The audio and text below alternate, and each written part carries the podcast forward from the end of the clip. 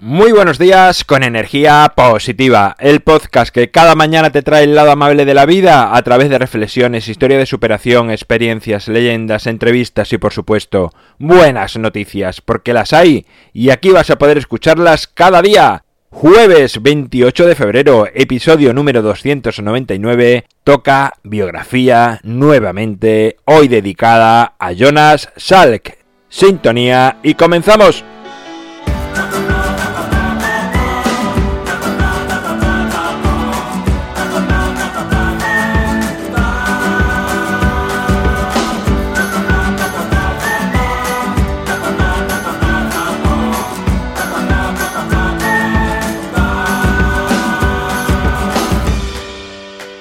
Hola, buenos días en este último día de mes, en este jueves que te traigo otra biografía. Se va a hacer eh, desear la entrevista a este paso, me parece a mí. Pero es que es súper curioso cuando uno se pone a investigar y a buscar personajes de la historia que han quedado olvidados, como que te atrae y dices, pero a ver, si es que esto tenía que conocerlo todo el mundo y darse a conocer, o sea, conocemos nombres de, gente que ha hecho genocidios y, cosas horribles por la humanidad y nos conocemos su vida y no conocemos la vida de personas que han hecho lo contrario. Así que aquí estamos para, bueno, para hacer un poco lo contrario a lo que se viene haciendo. ¿Y quién era Jonas Salk? Hay nombres que no nos suenan de nada o muy poco y este es uno de los casos. Y tiene un motivo muy claro. Y fue por decisión personal.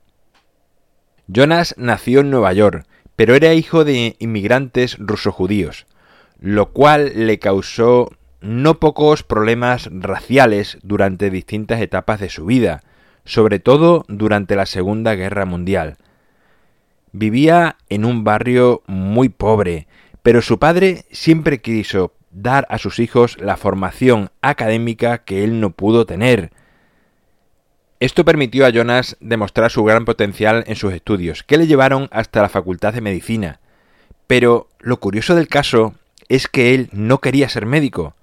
Le llamaba más la atención investigar, pues decía que prefería trabajar en salvar la vida a gran parte de la humanidad que solo a unos pacientes.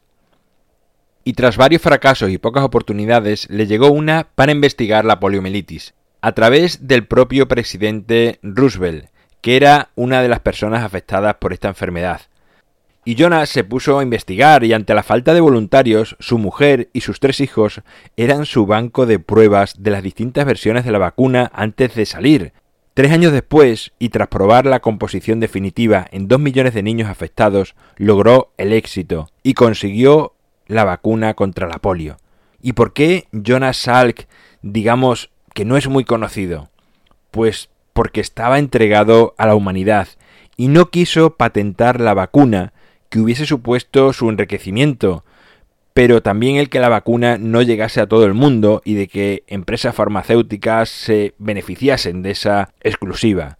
Él quería que llegase a todos y si la patentaba iría contra su objetivo de salvar el mayor número de vidas posibles, como decía cuando logró ser médico.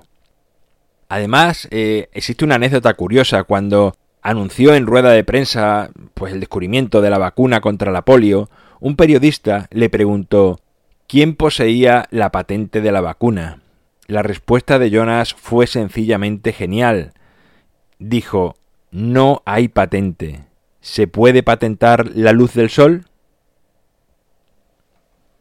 Bueno, pues ahí queda la historia de hoy, el ejemplo enorme de este hombre de Jonas. Es increíble cómo dejó a un lado su fama, su enriquecimiento con tal de favorecer a toda la humanidad. Un ejemplo del que todos podemos aprender. En mi página web alvaroroa.es puedes encontrarme, contactarme, ver mucho más sobre mí.